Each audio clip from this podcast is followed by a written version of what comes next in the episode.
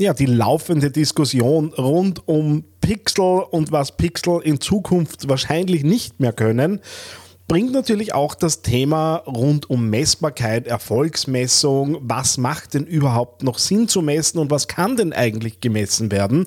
Vor allem, wenn es darum geht, Kampagnen auch wirtschaftlich zu betreiben. Und um genau das zu besprechen, habe ich mir den Patrick Gatterbauer eingeladen, äh, der uns da einen guten Überblick über die verschiedenen Themen gibt, wenn es um die Messbarkeit von Social-Media-Kampagnen im Großen und Ganzen geht. TheAngryTeddy.com, Podcast für Social Media, Online-Marketing und E-Commerce. Hier ist dein Host Daniel Friesenecker. Hallo und Servus zu dieser Ausgabe des TheAngryTeddy.com Podcasts, auch bekannt als der Digital Success Podcast. Freut mich, dass du wieder dabei bist. Ich habe es das letzte Mal ja auch schon anklingen lassen, nachdem ich jetzt jahrelang Pause gemacht habe äh, mit den Podcast-Patenschaften ich aber mehr und mehr und mehr Zeit mit diesem Podcast hier verbringe. Äh, ihr merkt ja hoffentlich auch, dass ich wirklich eine brave Frequenz mittlerweile wieder hinlege. Ähm, wenn ich nicht gerade auf Urlaub bin, ist es relativ verlässlich, dass da jede Woche eben ein Podcast meistens auch mit einem Interviewgast rauskommt. Und natürlich verbunden mit den verschiedenen Dingen, die sich rund ums Podcasting und Podcast-Marketing so tun äh, habe ich mich entschlossen, eben äh, auch den Teddy Podcast äh, wieder anzubieten zu einem gewissen Grad. Das heißt, ich öffne mich tatsächlich für Unternehmen, die hier im Podcast äh, unterkommen möchten. Natürlich muss das Ganze einerseits äh, zum Format selbst passen, klarerweise, äh, und natürlich alles einer Seriosität unterliegen, aber das versteht sich hoffentlich von selbst angesichts von über zehn Jahren Podcasting konnte man sich ja ein Bild dazu machen, wie das Ganze hier so läuft. Wer Interesse daran hat oder vielleicht auch Kontakte mir zukommen lassen möchte, es gibt auf theangryteddy.com ganz oben rechts im Eck einen Menüpunkt, wo es die Mediadaten und weitere Infos zu genau diesen Werbeformaten gibt.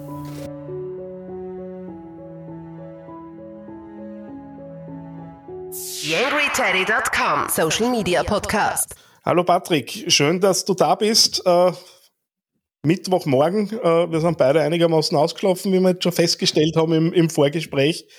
Äh, wir haben so ein bisschen das Thema Messbarkeit, äh, das ganze Thema Kennzahlen uns für heute ein bisschen vorgenommen. Und jetzt gibt es natürlich ein großes Thema, das uns in den letzten Wochen äh, massiv beschäftigt hat und wahrscheinlich auf die nächsten Monate noch gut beschäftigen wird, nämlich alles das, was um dieses äh, ja, heißgeliebte iOS 14.5 Update irgendwie gekommen ist. Äh, du als Performance-Marketer, äh, was sind deine ersten Erfahrungen jetzt nach diesen ersten Wochen?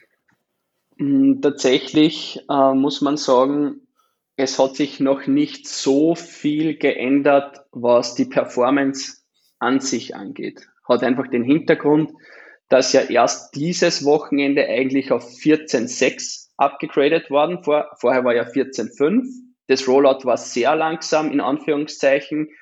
Ähm, und Performance-Einbrüche können natürlich noch nicht auf dieses Update zurückgeführt werden weil einfach viel zu wenig Leute das Update gemacht haben, viel zu wenig, ähm, entsprechend dann auch viel zu wenig Daten da beeinflusst wurden.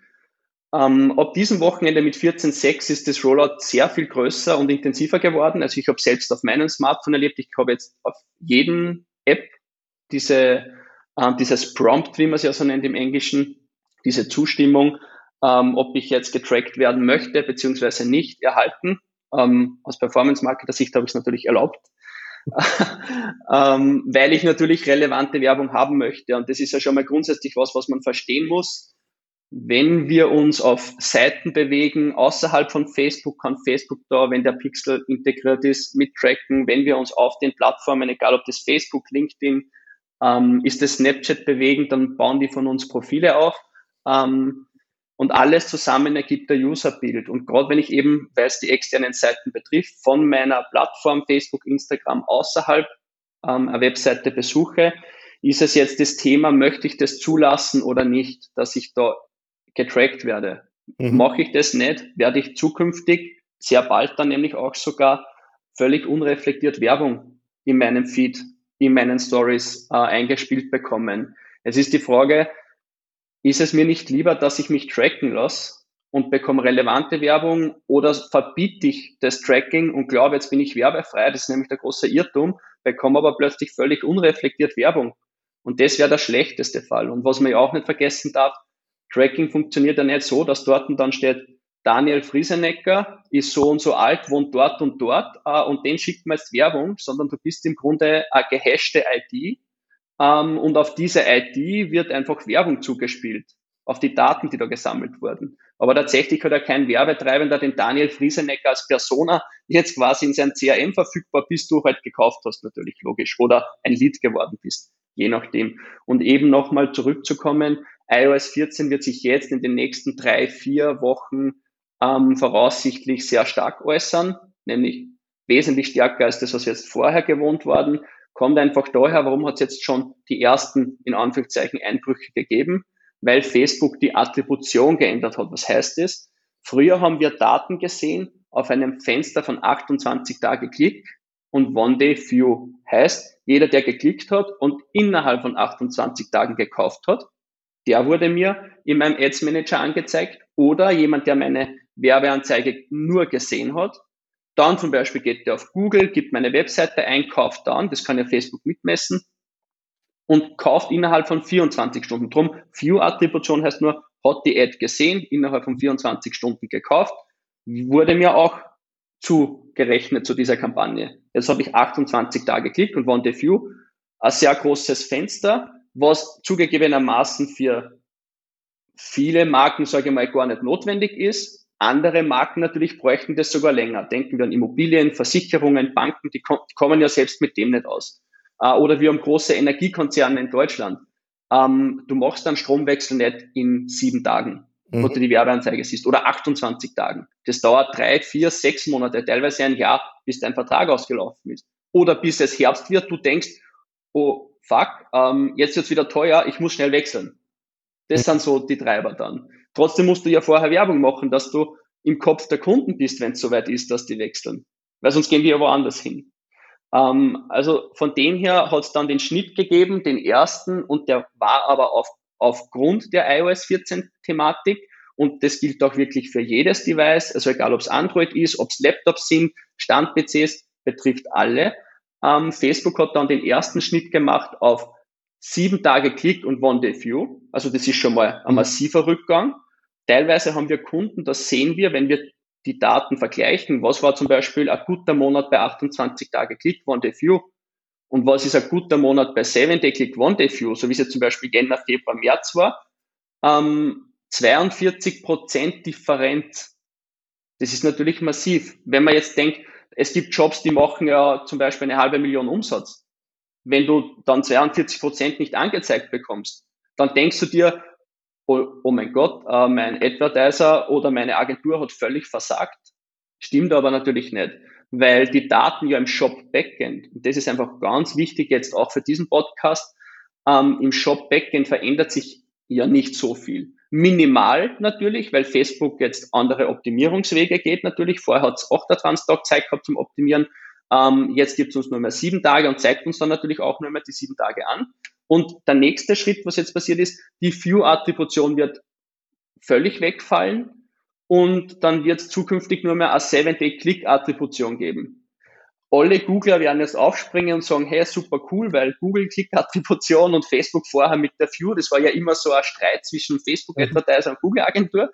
Ähm, es wird fairer zugegebenermaßen, definitiv, es wird vergleichbarer, Nichtsdestotrotz wird es auch bei Google und Facebook im Vergleich immer so sein, ähm, One-Day-Click versus One-Day-Click auf beiden Plattformen vergleichen, dann hast du zumindest die Vergleichs vergleichbarste ähm, Variante gehabt in der Vergangenheit. Jetzt ist es so, tatsächlich an alle meine Google-Freunde, Google Analytics wird wichtiger denn je, ähm, durch das, dass ja aus aktueller Sicht die iOS 14 Devices betroffen sind ähm, du in Google Analytics die Sessions aber trotzdem noch aufzeichnest. Das heißt, im Ads Manager von Facebook siehst du weniger Daten.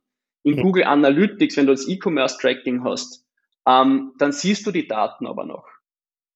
Und das ist halt wichtig, dass ich sage, okay, ich habe jetzt einmal drei Komponenten. Ich habe meinen Facebook Ads Manager, wo ich die Kampagnen schalte. Dann schaue ich mir aber auch an in Google Analytics den Traffic im Allgemeinen. Bleibt der stabil bei dem, sagen wir, ich gebe, um jetzt auch kleinere Kunden anzusprechen, sagen wir, ich gebe 500 Euro im Monat aus oder 1000 Euro im Monat aus. So, ähm, bleibt im Monat, sagen wir im nächsten Monat, jetzt wo iOS 14 sich wirklich mal bemerkbar machen wird, bleibt mein Traffic halbwegs stabil. Also kommen bei gleichem Adspend ungefähr die gleichen Leute nach wie vor auf meine Webseite von der Anzahl her.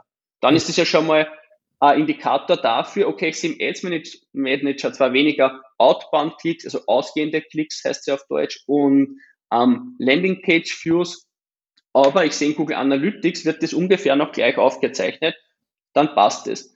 Die wesentlichen, wir nennen das Primärmetriken, sind ja aber tatsächlich der Revenue, also der Umsatz vom Shop.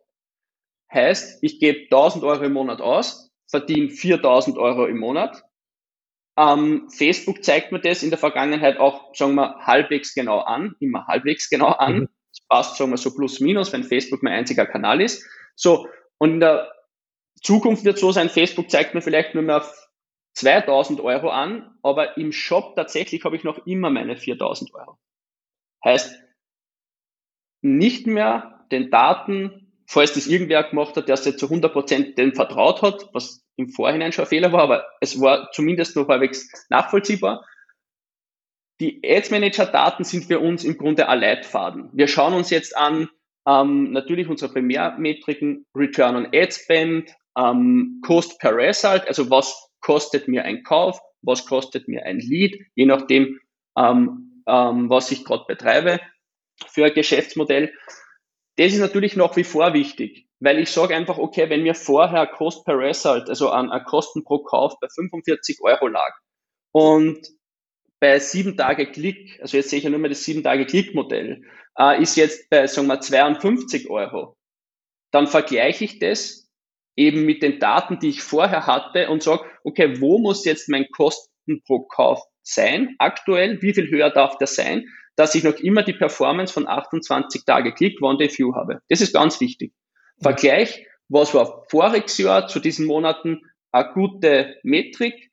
Ähm, eben diese drei Attributionsfenster, das hat hoffentlich ähm, jeder gemacht, weil das wurde auch sehr oft von den Agenturen ähm, erzählt und wirklich äh, gepriesen, mehr oder weniger, auch von Facebook selbst. Und dann sage ich, was ist die Dif Differenz zu sieben Tage Klick?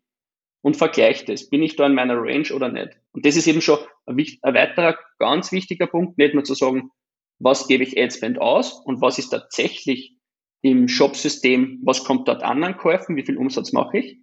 Und auch, das möchte ich wirklich, weil es mir einfach am Herzen liegt, jeder, der euch jetzt erzählt, dass das die große Metrik ist und dass das so wichtig ist, der hat das Geschäftsmodell vorher nicht verstanden, weil es war schon immer wichtig, wie viel Adspend gebe ich aus und was kommt tatsächlich im Shop an. Es war nur vorher so, dass ich auf Facebooks Plattform jetzt im Speziellen genauere Zahlen halte, als es jetzt der Fall ist. Aber ich höre jetzt immer ähm, Blended ROAS, Charts, also was mache ich Google Adspend plus Facebook Adspend und was kommt am Shop im Endeffekt raus genauso wie die Marketing Efficiency Rate, also im Grunde nichts anderes wie was gebe ich aus, was kommt rein, super viele Modewörter. Äh, ein Geschäftsinhaber oder ein Marketingleiter, der das in der Vergangenheit nicht gemacht hat, das ist ja eigentlich ja schon ein Versagen gewesen. Mhm. Ähm, also das ist eben wichtig. Ähm, um, um ein bisschen auch die, diese Diskussionen, die jetzt so durch die verschiedenen, äh, nicht nur Branchenmedien gehen, es, es schwirrt im Moment jede Menge herum. Ähm, jetzt gibt's wieder neue Initiativen aus der Ecke Max Schrems zum Thema Cookie-Banner und äh, äh, all diesen Dingen, die da passieren. Äh, man hat ich, ich möchte da kurz einschlagen, ich gebe ihm völlig recht. Also die Cookie-Banner, die er kritisiert, sind wirklich auf Frechheit. Entschuldigung, aber das ja, ist... Ich, war mir Anliegen. Also jetzt auch dahingestellt in meiner, genau wie bei dir, schlagen irgendwie zwei Herzen in der Brust. Einerseits natürlich die User, die, die User-Sicht, äh, wo ich völlig dabei bin. Auf der anderen Seite sind wir halt beide irgendwie beruflich tätig und es macht uns das Leben nicht unbedingt leichter. Definitiv ähm, nicht, ja. Und jetzt gibt's halt genau diese Dinge wie diese Cookie-Banner, die ja letztendlich äh, auf dem Pixel ähm, ein bisschen hinschlagen. Ähm, dann sind jetzt solche Dinge auf einmal populär geworden, äh, Conversion API, serverseitiges Tracking und äh, wenn ich jetzt so in die mittelständischen Unternehmen schaue, äh, wo sich vielleicht jemand halbtags um Online-Marketing mitkümmert, ähm, dann schaue ich in letzter Zeit ganz oft in verzweifelte Gesichter, äh, weil sie einfach hint und vorn niemand mehr auskennt, was soll ich jetzt eigentlich tun. Ähm, es wird der Abgesang auf, äh, auf das Pixel-Tracking gesungen. Ähm, Google wird ja da in irgendeiner Art und Weise auch nachziehen. Wohin geht Android? Mhm. Genau. Welche, welche Möglichkeiten habe ich in Zukunft überhaupt noch? Werden wir uns auf Dinge innerhalb der Plattformen aus Lead Ads zum Beispiel mehr fokussieren? Oder gibt es neue Möglichkeiten zu messen, wo in Wirklichkeit ja, bisschen Augenauswischerei betreibe? Wie, wie ist deine ja. Sicht der Dinge? Um, ähm, also Mythos Conversion API hilft uns nicht bei iOS 14 Tracking-Verlusten.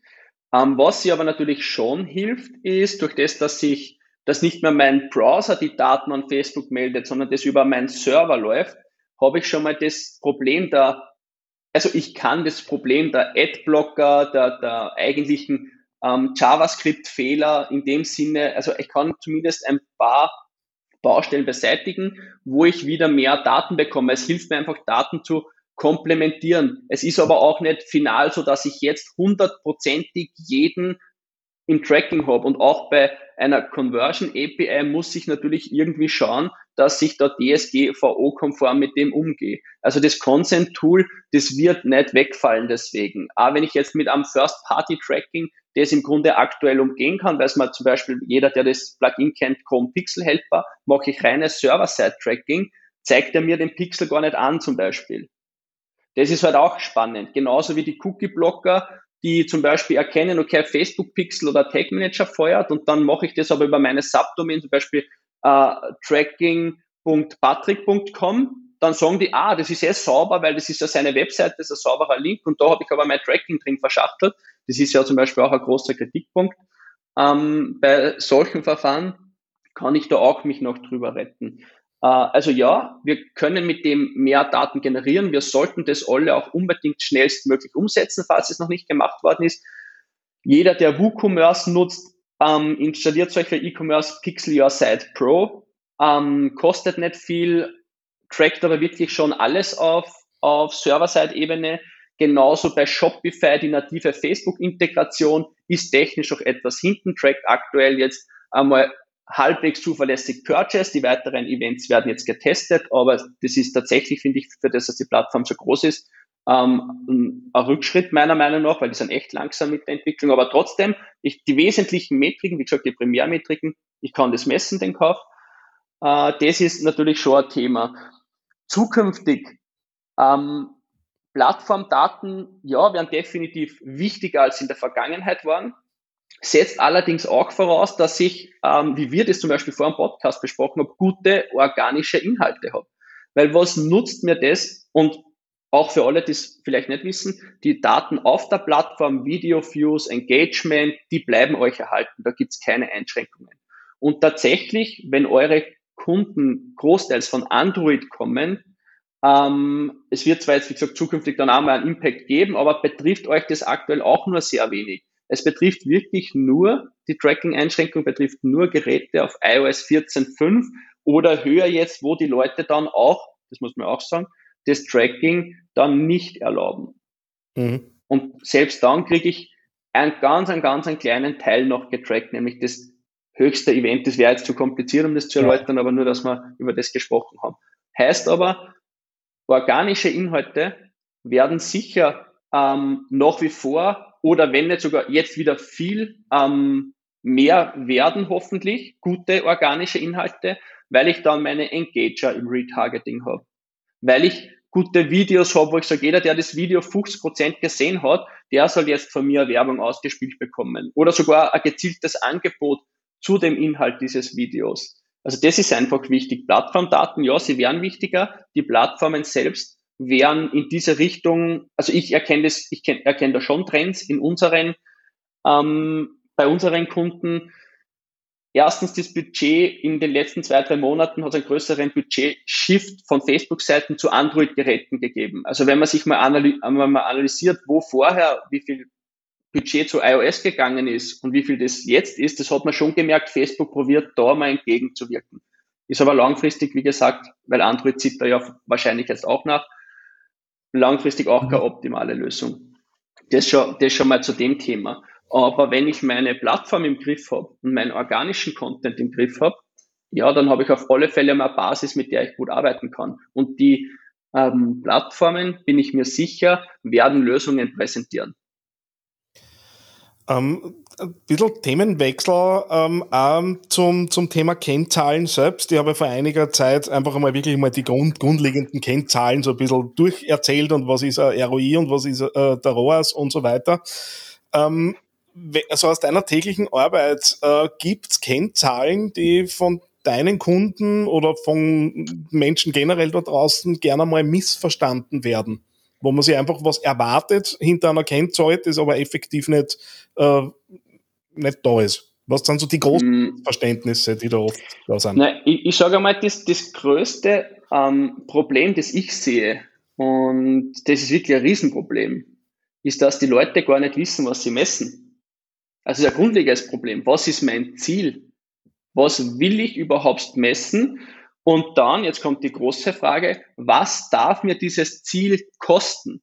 Also wir arbeiten mit Unternehmen, das ist tatsächlich keine Lüge, die geben teilweise über 100.000 Euro im Monat aus und aufwärts an Adspend. Und wenn du den fragst, was darf uns ein Kauf kosten, dann sagt er, pff, ja, das müsste ich mal anschauen. Das müsste der aber eigentlich sofort wissen. Dann sagst du, was hast du denn Marge oben? Und jetzt, jeder wird es wahrscheinlich erraten, wie viel Prozent Margen haben Kunden auf Produkten, nämlich anscheinend ist das überall so, 50 Prozent. Also Kunden, die nicht wissen, wie viel Marge das haben, haben automatisch 50 Prozent. Okay, alles klar. Und wenn du, wenn du die, wenn du die gleichen Kunden dann fragst, was, für ein paar stimmt es natürlich nicht falsch verstehen, aber es ist so, du merkst sofort und sagst, was darf uns ein Kauf kosten? Stille, was hast du Marge auf dem Produkt? 50 Prozent. Mhm. Circa, plus minus so 50 Prozent. Okay, passt so. Ja, jetzt sollst du mit dem irgendwas kalkulieren, ein Budget oder was machst du jetzt mit einer Schätzung? Und dann ist das, wo es natürlich dann bei größeren Budgets auch interessant wird oder bei Produkten, die eben also öfter mal gekauft werden oder einfach einen langen Zyklus haben, was ist der Lifetime Value von einem Kunde? Also was bringt mir der Kunde vom ersten Kauf bis zum letzten Kauf? kauft er dreimal bei einem durchschnittlichen Warenwert von 150 Euro, dann bringt, dann hat er ein Lifetime Value für mich von 450 Euro. Sagen wir, ab dem dritten Mal kauft keiner mehr. Dann kann ich sagen, okay, durchschnittlich auf alle Kunden liegen wir bei 275 Euro. Dann weiß ich, okay, ich kann für einen Neukunden ungefähr plus minus, sage ich jetzt einmal je nach Marge, eben 75 Euro investieren, dass sich das dann noch lohnt für mich. Das heißt, ich könnte sogar am ersten Kauf leicht negativ sein, weil ich weiß, der kauft im Durchschnitt noch zweieinhalb Mal. Mhm. Auch bei großen Budgets meistens von zehn Gesprächen sechsmal Stille. Das heißt, die Hausaufgaben sind ganz wichtig. Was darf mir ein Kauf kosten? Wie viel Marge habe ich auf dem Produkt? Nämlich, da geht es ja um alles. Ähm, Produktion, Lieferkosten, Kreditkartenfees und dann wird es jetzt nämlich spannend, prozentuelle Storno-Rechnungen, wenn ich genau wissen will, was mir erkauft kann. Wenn ich sage nämlich, ich habe eigentlich 15% Storno oder Rücksendungen innerhalb der ersten 14 Tage, das muss ich ja mitberechnen in mein Over, in meinen Overall-Ausgabenchart dann. Das ist ja wichtig. Und ich möchte mir ja selber auch ein Geld aus, äh, äh, auszahlen, genauso wie Strom, Lager und alles auch ein Geld kostet. Das heißt, im Optimalfall habe ich wirklich eine Ahnung davon, das Produkt kostet im Verkauf 100 Euro netto, mir tatsächlich mit allem, was ich reinrechne, 46 Euro. Wenn ich das weiß, ist das schon mal ein Meilenstein. Mhm. Tatsächlich ist das ein Meilenstein. Und wenn ich dann noch weiß, was ist mein durchschnittlicher Warenkorb, also der Average Order Value, wie es im Englischen heißt, ähm, also der durchschnittliche Kaufwert, das ist sehr wichtig, weil ich dann auch ungefähr sagen kann, ist das realistisch, dass ich mit einem Push-Kanal dann dort Geld verdienen kann oder nicht äh, und eben ein Lifetime Value. Das ist schon mal ganz wichtig, also als Basis. Ohne dem sollte man kaum starten, machen aber neue zu alle. Was wäre jetzt deine Empfehlung, wenn wer sagt, okay, äh, passt, äh, habe ich verstanden, äh, jetzt brauche ich ja nur, nur noch äh, irgendwo die Möglichkeit, wo ich nachschaue, wie, wie läuft das Ganze. Und das gibt mir das blöderweise Facebook und Google Analytics äh, nicht vollumfänglich so aus, wie, wie du das gerade beschrieben hast. Leider nicht. Also tatsächlich helfen uns da nur CRM-Systeme. Ähm, wenn du ein gutes Shop-System hast, kannst du das im Shop-Backend sogar ausrechnen lassen. Äh, optimalerweise hast du aber natürlich ein eigenes CRM-System. Heißt einfach ein System, das deine Kunden verwaltet, die Bestellungen dort verwaltet. Dann kannst du auch gleich sehen, okay, die Andrea, ähm, die hat jetzt in den, im letzten Jahr hat die viermal gekauft, gibt über 500 Euro aus bei mir im Jahr. Äh, ganz sauber. Jetzt schaue ich mal, ob es gibt andere Kunden, die über 500 Euro ausgeben. Passt, dann dann kriegen die jetzt einmal von mir wirklich einen 30% Gutschein für das, dass treue Kunden sind. Das ist dann auch eine Kundenbindungsaktion. Mhm. Aber um das geht's, wenn ich mein CRM unter Kontrolle habe, dann kann ich genau diese Werte auslesen und das ist ein großes Problem. Die Leute schauen im Wesentlichen, ähm, was jetzt nicht ganz falsch ist, weil wir es ja ursprünglich auch gesprochen haben, was gebe ich aus, was kommt rein. Im Großen und Ganzen, um eine Marketingstrategie zu entwickeln und um wirklich erfolgreich Werbung auf der Plattform zu machen, ist es aber zu wenig weil ich ihn Long-Term nicht sehe. Und jetzt, wo mir das Tracking fehlt und die Daten fehlen, wird ja dieser Long-Term immer wichtiger. Mhm. Patrick, vielen, vielen herzlichen Dank für, für die Entzauberung von ganz vielen Dingen, die da draußen gerade so gequatscht werden. Ähm, war, glaube ich, in der Kürze der Zeit ein recht tiefer Einblick auf das Thema. Ähm, freue mich, dass du Zeit genommen hast. Wir sehen uns bald wieder. Ja, danke für die Einladung auf jeden Fall, Daniel. Eine kleine Bitte habe ich noch an dich. Wie du dir vorstellen kannst, geht ja auch einiges an Zeit in die Erstellung des Podcasts hier auf theangryteddy.com. Wenn du diese Arbeit unterstützen möchtest, dann geh doch bitte auf iTunes und hinterlasse dort eine 5-Sterne-Bewertung oder eine Rezension. Das begünstigt die Sichtbarkeit dieses Podcasts in den Charts und sorgt dafür, dass weitere Hörer auf diesen Podcast aufmerksam werden. Würde mich sehr freuen, wenn du mich da ein bisschen unterstützen kannst und dir kurz ein paar Sekunden Zeit nimmst, um da die Bewertung zu hinterlassen. Vielen herzlichen Dank. TheAngryTeddy.com Podcast. Podcast. Nähere Informationen auf TheAngryTeddy.com oder auf Facebook.com slash TheAngryTeddy.